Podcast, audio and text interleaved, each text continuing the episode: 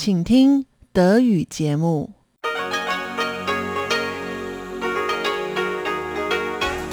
Hier ist Radio Taiwan International. Zum 30-minütigen deutschsprachigen Programm von Radio Taiwan International begrüßt sie Eva Trindl. Folgendes haben wir heute am Donnerstag, dem 10. Februar 2022 im Programm. Zuerst die Nachrichten des Tages, anschließend in Blickpunkt führt Tatjana Romig.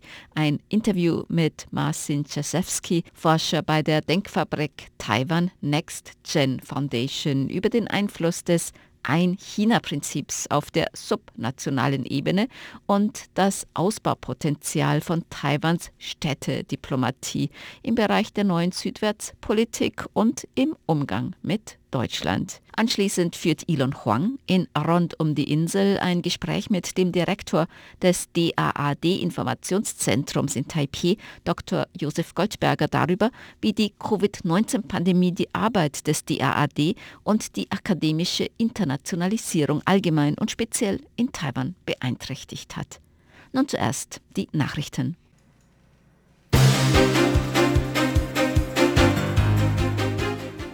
Taiwan verspricht eine tiefere Zusammenarbeit mit Somaliland.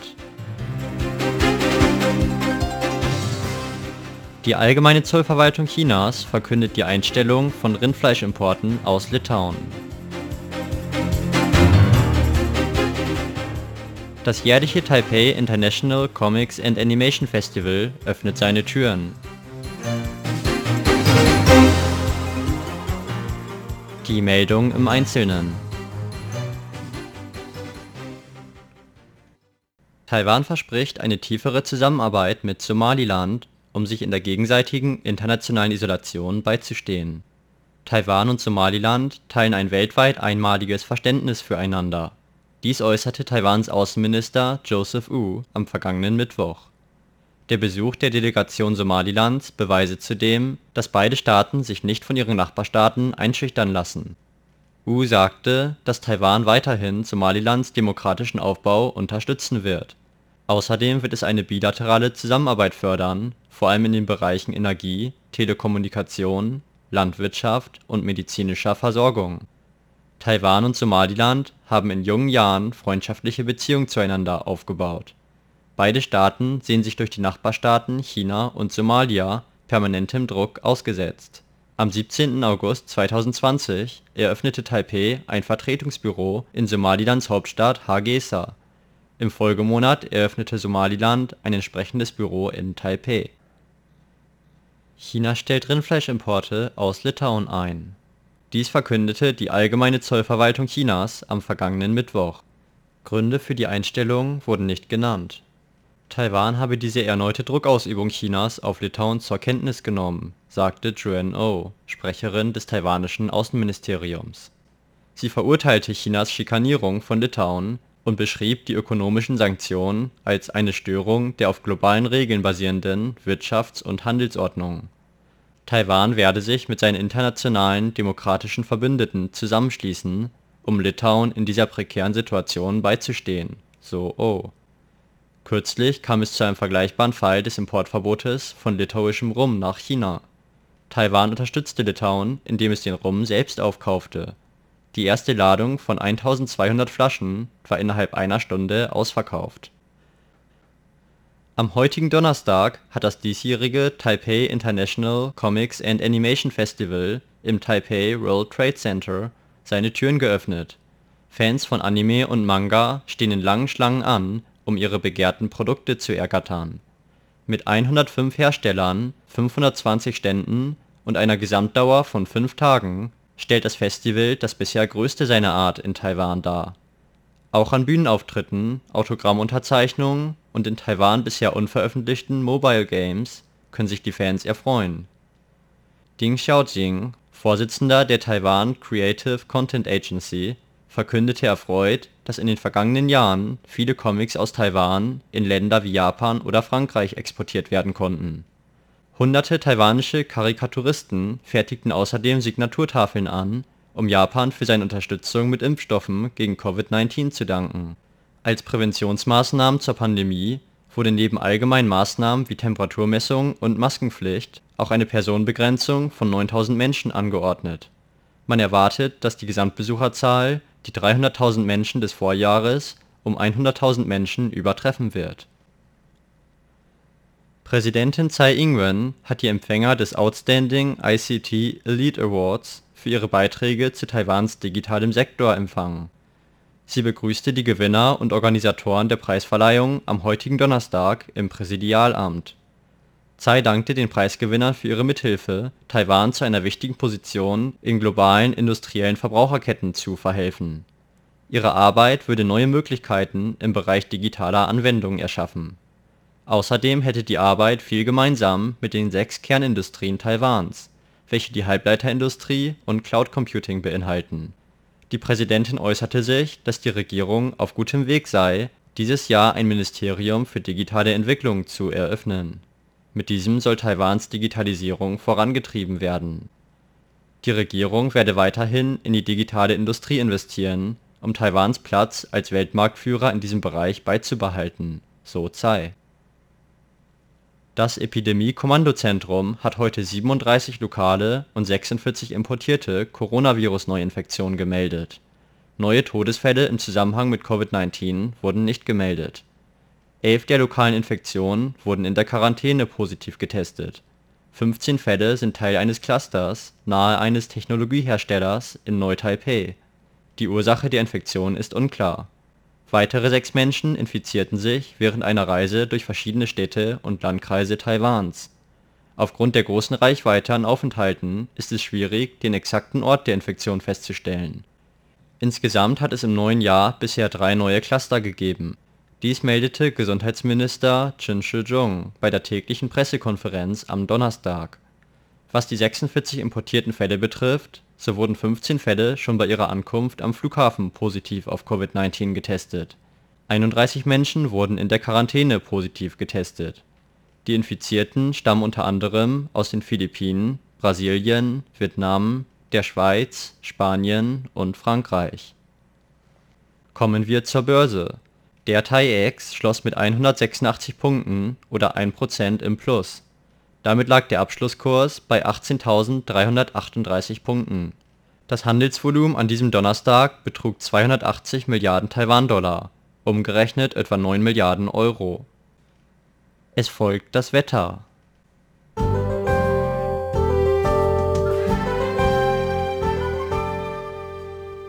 In Nord- und Ost-Taiwan war es bewölkt, während es im Norden aber trocken blieb, war es an der Ostküste regnerisch in Zentral und Südtaiwan war es überwiegend sonnig. Dabei blieb es trocken.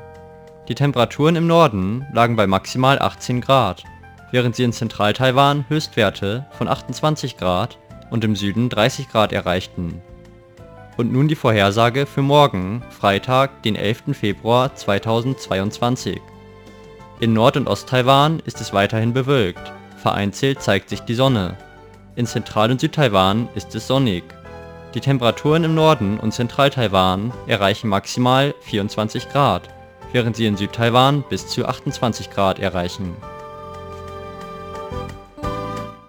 Das waren die Nachrichten am Donnerstag, den 10. Februar 2022 von Radio Taiwan International. Nun folgt Blickpunkt mit Tatjana Romig. Im Blickpunkt sprachen wir vergangene Woche mit Marcin Jezewski, Research Fellow des Taipei Think Tanks Taiwan Next Gen Foundation, über die Rolle subnationaler Diplomatie für Taiwan. Im ersten Teil ging es zuerst um die Abgrenzung der Begrifflichkeiten. Außerdem erklärte uns Marcin Jezewski, dass subnationale Akteure für Taiwans Diplomatie eine besonders wichtige Rolle spielen, da Taiwan international von den meisten Ländern nicht anerkannt wird. Im zweiten Teil des Gespräches geht es heute unter anderem um das Ein-China-Prinzip und Städtepartnerschaften zwischen Taiwan und Deutschland. Jetzt hattest du ja gerade schon das Beispiel Prag angesprochen. Mhm. Da würde ich gerne einmal darüber sprechen. Prag hatte ja auch eine Städtepartnerschaft mit Shanghai. Ja. Und Shanghai hat diese dann aufgelöst, nachdem Prag eben die Städtepartnerschaft mit Taipei eingegangen ist. Denkst du, man kann in Zukunft vielleicht auch eine, eine Verlängerung dieses Ein-China-Prinzips auf der regionalen Ebene oder der lokalen Ebene sehen? Das ist leider nicht nur eine Frage der Zukunft, das ist auch äh, eine Frage der Gegenwart. Also ein anderes Beispiel wäre die Zusammenarbeit zwischen Ilan im äh, Nordosten Taiwans und Rockville. Rockville befindet sich ähm, in Maryland. Die, diese Stadt ist äh, eigentlich ein äh, Außenbezirk von Washington DC. Und äh, Rockville hatte schon seit 2009 eine Freundschaftsstadtvereinbarung mit äh, Jiaxing, einer Stadt in, in äh, Zhejiang-Provinz, signiert. Und in 2019 hat die Rockville Sister City Corporation, also eine Bürgerbewegung, die sich um alle Projekte äh, Rockvilles, die mit äh, Städtediplomatie zu tun haben, kümmert, die Zusammenarbeit mit der Stadtverwaltung von Ilan angefangen. Und dann haben wir gesehen, dass in, besonders die Diplomaten von dem chinesischen Botschaft in Washington DC die Stadtverwaltung unter Druck gesetzt haben, diesen Plan, Beziehungen mit Ilan zu vertiefen, äh, aufzugeben. Endlich hat Rockville auf diesen, auf diesen Plan nicht verzichtet. Also heutzutage ist Rockville eine wichtige Partnerstadt für, für Ilan und auch äh, ein Kollege von mir bei Taiwan Nation Foundation arbeitet sehr eng mit Rockville und auch mit Ilan zusammen, um diese Zusammenarbeit noch weiter zu vertiefen. Aber äh, das muss man betonen. Die sogenannte One China Policy oder One China Principle ist auch für Städtediplomatie Taiwans ein Problem. Du hast ja gerade schon mal kurz angesprochen, mhm. dieses Beispiel von der Verbindung von Städtediplomatie und der neuen Südwärtspolitik. Mhm. Jetzt ist ja die neue Südwärtspolitik eine der Key Policies der ja. Tsai-Regierung und informelle Diplomatie ist ja auch etwas, was Taiwan gerade in den letzten Jahren verstärkt genutzt hat. Wie denkst du, kann man die beiden integrieren und gibt es da noch Ausbaupotenzial? Es gibt sehr viel Ausbaupotenzial für die Städtediplomatie im Rahmen der neuen Südwärtspolitik. Eine überwältigende Mehrzahl der Partnerstädte Taiwans befindet sich in den Vereinigten Staaten, also ungefähr 131 Städte von 250 sind in den USA. Und äh, ich glaube, dass es ein Problem ist, weil in internationalen Beziehungen ist Diversifikation immer sehr wichtig. Also je mehr Partnerstaaten, je mehr Partnerstädten Taiwan hat, desto besser und desto sicherer könnte sich Taiwan auf der internationalen Ebene fühlen. Während meiner Forschung habe ich auch ziemlich viele Interviews mit Mitarbeitern in äh, der Stadtverwaltung äh, durchgeführt und dadurch habe ich empfunden, dass viele taiwanische Städte Interesse daran haben, engere Beziehungen mit Städten in der neuen Südwärtspolitiksländer zu, zu knüpfen. Das ist aber nicht besonders äh, einfach. Auch wegen der lokalen Politik in diesen potenziellen Partnerstädten. Und ein Beispiel dafür äh, würde Zusammenarbeit zwischen Taoyuan und Städten in den Philippinen. Also persönlich finde ich die Städtediplomatie-Strategie von Taoyuan sehr äh, eindrucksvoll äh, Taoyuan ist eine Stadt, die ihre eigene Identität hat, aber sie sich auch in der Nähe von der Hauptstadt befindet. Also das ist eine ziemlich einzigartige Dynamik. Und dann hat die Stadtverwaltung von Taoyuan sich dafür entschieden, die äh, sogenannte Flughafendiplomatie-Strategie äh, einzusetzen.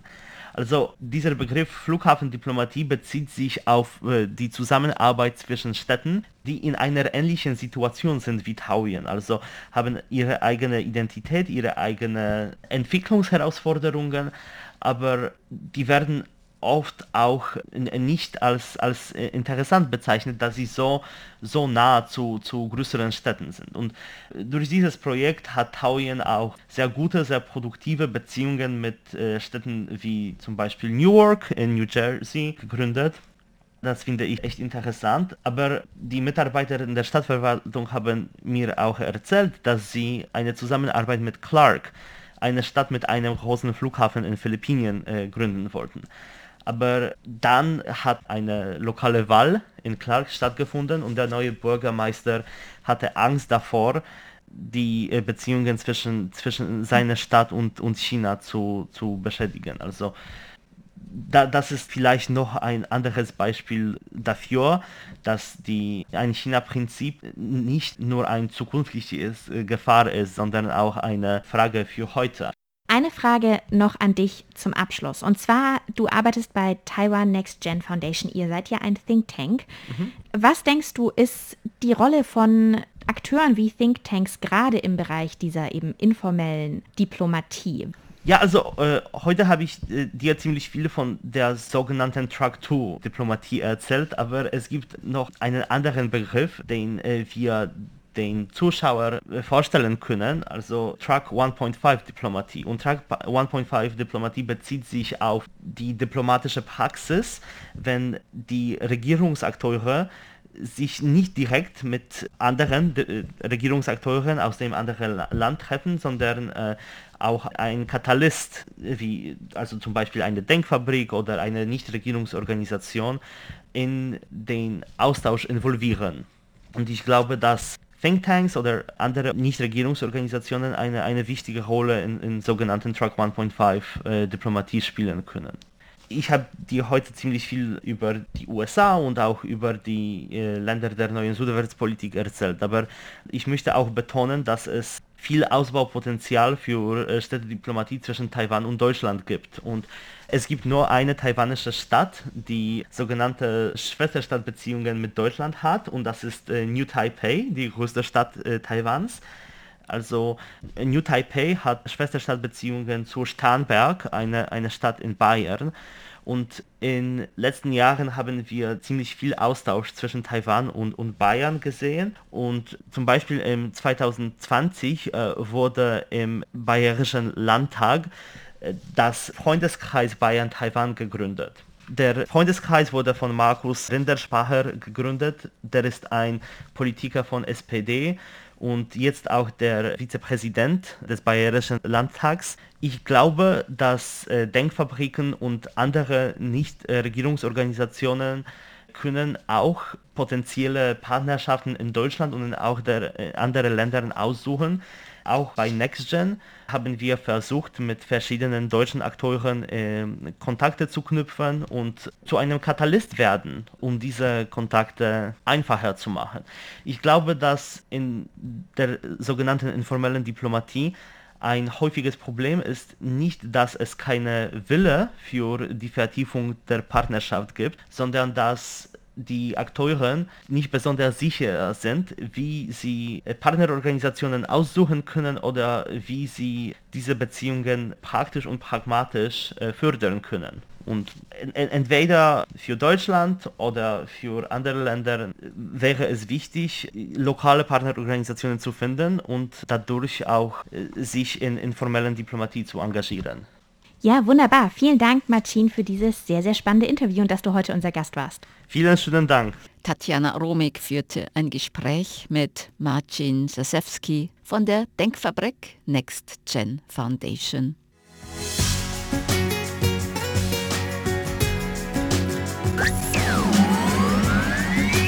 Radio Taiwan, international aus Taipeh.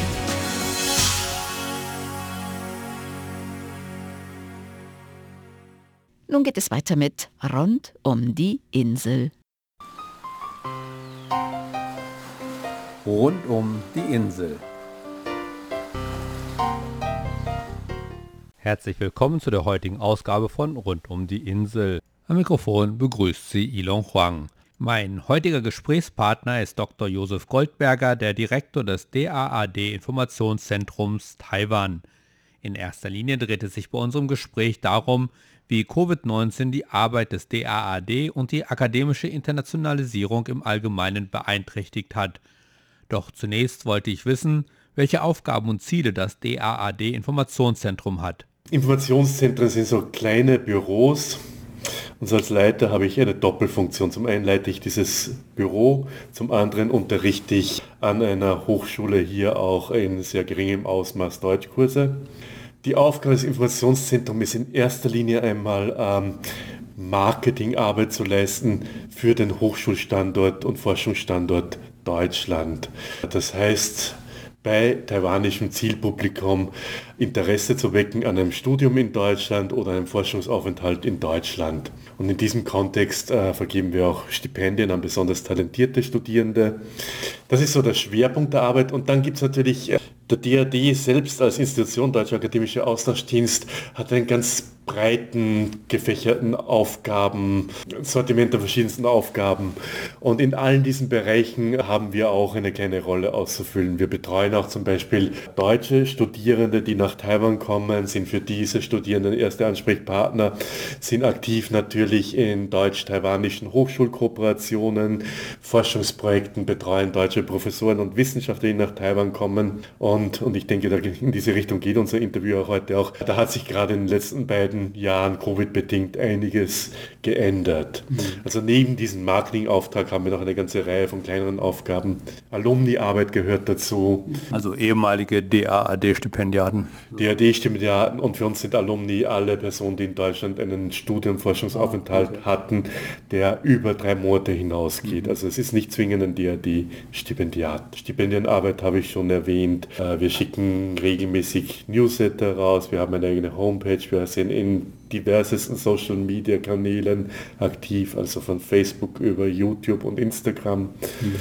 Und arbeiten auch sehr, sehr eng zusammen mit äh, zwei Ministerien, vor allem dem taiwanischen Forschungsministerium, Ministry of Science and Technology und dem taiwanischen Bildungsministerium und den diversen taiwanischen Hochschulen und da vor allem mit den forschungsstarken Hochschulen. Ja. Also die Stipendien werden nicht nur an Studenten der Germanistik vergeben, sondern alle möglichen Fächer oder Fachrichtungen. Alle möglichen Fächer und Fachrichtungen. Es geht dann bis hin zu Postdoc und Forschungsaufenthalte, Forschungsfinanzierungen für etablierte Forscher. Also das nach oben hin gibt es äh, kein Ende.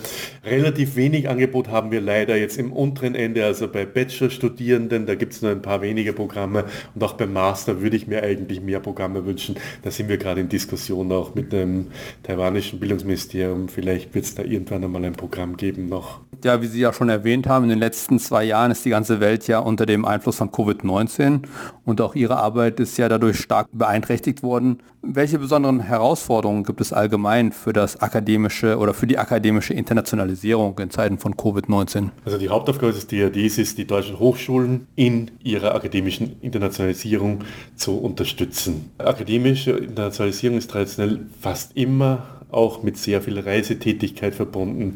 Das sind persönliche Reisen, Aufenthalte im Gastland, Forschungsaufenthalte und das ist massivst eingebrochen, wie man sich vorstellen kann. Teilweise wird es abgefedert durch äh, Online-Veranstaltungen, wenn es jetzt um Informationsveranstaltungen geht, Konferenzen, Seminare. Das kann online ein bisschen abgefedert werden, werden aber dieser persönliche Kontakt und der neue Kontaktaufbau, der ist tatsächlich in diesen zwei Jahren ein bisschen eingeschlafen. Mhm. Und vor allem befürchte ich, dass sich da äh, viel Potenzial für zukünftige Kooperationen hoffentlich nicht vernichtet worden ist, aber zumindest zwischenzeitlich gestoppt worden ist.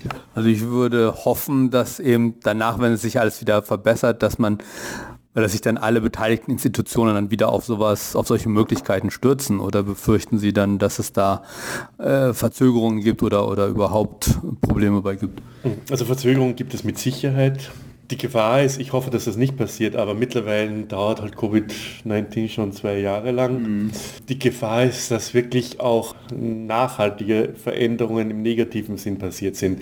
Also gerade im Studierendenaustausch. Daran denkt man vielleicht nicht als junger deutscher oder taiwanischer Studierender, wenn man sich für einen Studienaufenthalt im Ausland entscheidet. Aber das ist ein massiver biografischer Einschnitt. Und so ein Studienaufenthalt im Ausland hat häufig starke Veränderungen in der weiterführenden Biografie zur Folge. Äh, man steht häufig tatsächlich längerfristig mit diesem Land weiterhin in Kontakt, orientiert sich in seiner späteren Forschungsarbeit vielleicht auf dieses Land. Und jetzt gibt es seit zwei Jahren viel, viel weniger Austausch in diesem Bereich. Diese Art von Biografien entstehen nicht mehr und das ist schade. Und hier ist vor allem schade, also wir haben zum Glück also wenn man es in die Statistik reinsieht, Deutschland als Zielland für internationale Studierende ist relativ glimpflich aus der, so scheint es, aus der Covid-19-Pandemie herausgekommen. Es gab 2020 wahrscheinlich einen kleinen Einbruch in den Studierendenzahlen, 2021 sind die Zahlen wieder stark nach oben gegangen, auch gerade bei kurzfristigeren Aufenthalten. Das heißt, global gesehen ist Deutschland fast so ein Covid-19-Gewinner, was internationale Studierende betrifft, im Gegensatz zu anderen Ländern, ähm, offensichtlich zum Beispiel Australien, wo aufgrund der strengen Visa-Einreisebestimmungen viel, viel weniger internationale Studierende ins Land gelangen. Mhm. Auch Taiwan gehört zu diesen Ländern, die eigentlich in diesem Bereich Verlierer sind. Taiwan hat sehr, sehr strenge Visabestimmungen. Es ist äh, gerade für Individualstudierende, die kurzfristig in Taiwan einen Studienaufenthalt planen, kaum möglich, Taiwan zu besuchen seit eineinhalb Jahren. Das ist schade. Und Taiwan hat da einen Rückgang von bei deutschen Studierenden von wahrscheinlich zumindest einem Drittel. Können Sie ein paar Beispiele aus dem vergangenen Jahr nennen, wo von Ihnen geplante Aktivitäten von Covid-19 beeinträchtigt wurden? Also mir fällt ein Beispiel ein, ich weiß, einige Studenten hatten ein Stipendium bekommen für einen Sprachaufenthalt in Deutschland oder Sprachunterricht in Deutschland und sie konnten den nur online durchführen dann letztendlich. Genau, das wäre ein klassisches Beispiel. Also das ist der sogenannte Hochschulsommerkurs. Das läuft gerade in Taiwan immer sehr erfolgreich, auch sehr beliebt bei Germanisten. Mhm. Das ist die Möglichkeit für, in der Regel ist es ein vierwöchentlicher Sprachkursaufenthalt in Deutschland. Wenn man grundlegende Sprachkenntnisse hat, kann man sich dafür bewerben und wird dann eben für seinen Sprachkurs gefördert. Zweimal bereits musste dieser Sprachkurs jedes Mal relativ kurzfristig in Online-Kurse umgewandelt werden und das ist natürlich schade. Mhm. Die Studierenden wollen ja nicht nur einen Sprachkurs haben, sondern die wollen auch das Gesamtpaket, diesen Aufenthalt in Deutschland, diese kulturelle Erfahrung in diesem fremden Land in Deutschland zu leben und das ist weggebrochen. Mhm. Wir haben glücklicherweise in diesem Jahr wieder doch viele Bewerber erhalten und ich hoffe sehr, ich hoffe sehr, dass 2022 äh, eine tatsächliche Reise in diesem Programm nach Deutschland möglich ist, aber versprechen kann ich es nicht. Das ist leider seit zwei Jahren ein ständiges Tappen mhm. im Finsteren oder im, Nebel, der sich erst langsam löst. Ein anderes Beispiel wäre ganz konkret, wir organisieren organisieren jedes Jahr mit den anderen europäischen Ländern eine große Bildungsmesse durch. Hauptorganisatoren sind neben dem DRD British Council und Campus France. Da haben wir jedes Jahr über 100 Aussteller. Das musste jetzt zwei Jahre in Folge abgesagt werden. In diesem Jahr sind wir noch guter Hoffnung. Das soll Ende Oktober 2022 stattfinden. Aber wir müssen wahrscheinlich auch irgendwann bis spätestens voraussichtlich Mai entscheiden selbst wenn im Oktober die Einreise nach Taiwan möglich sein wird für internationale Aussteller, man muss ja bereits im Mai abschätzen und beginnen mit der Organisation so einer mhm. großen Veranstaltung. Und wenn im Mai noch keine klare Entscheidung da ist, dann muss man eigentlich legitimerweise alle Partner informieren und wieder absagen. Ja.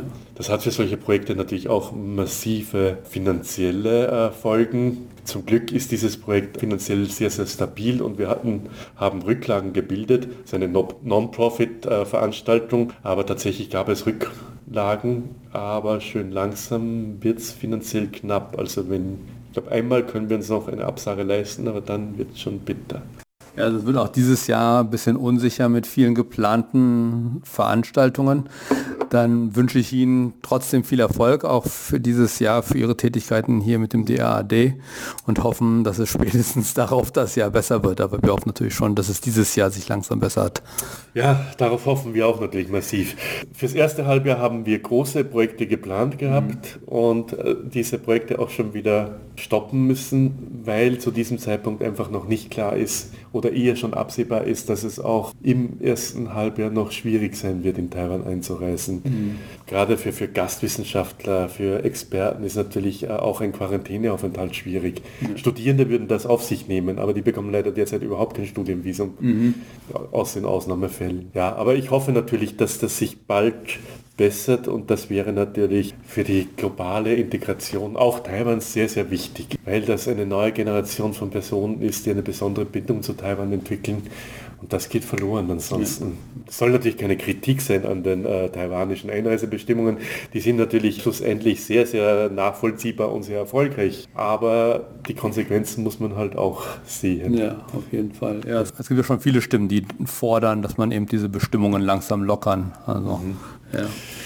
Ich hoffe, also über kurz oder lang muss sich da wahrscheinlich auch mal was ändern. Mhm. Muss man sehen. Ja. Okay, vielen Dank für Ihre Zeit und wie gesagt, alles Gute. Herzlichen Dank für dieses Interview, hat mich gefreut. Immer wieder gerne. Soweit Dr. Josef Goldberger, der Direktor des DAAD Informationszentrums Taiwan. Und damit verabschiede ich mich. Am Mikrofon war Ilon Huang. Vielen Dank fürs Zuhören. Sie hörten das deutschsprachige Programm von Radio Taiwan International am Donnerstag, dem 10. Februar 2022. Unsere E-Mail-Adresse ist deutsch.rti.org.tv. Im Internet finden Sie uns unter www.rti.org.tv, dann auf Deutsch. Dort finden Sie weitere Informationen, Beiträge und die Links zu unserer Facebook-Seite und zu unserem YouTube-Kanal. Über Kurzwelle senden wir täglich von 19 bis 19.30 Uhr UTC auf der Frequenz 5900 kHz. Das, liebe Hörerinnen und Hörer, was für heute in deutscher Sprache von Radio Taiwan International. Wir bedanken uns bei Ihnen ganz herzlich fürs Zuhören. Am Mikrofon war Eva Trindl.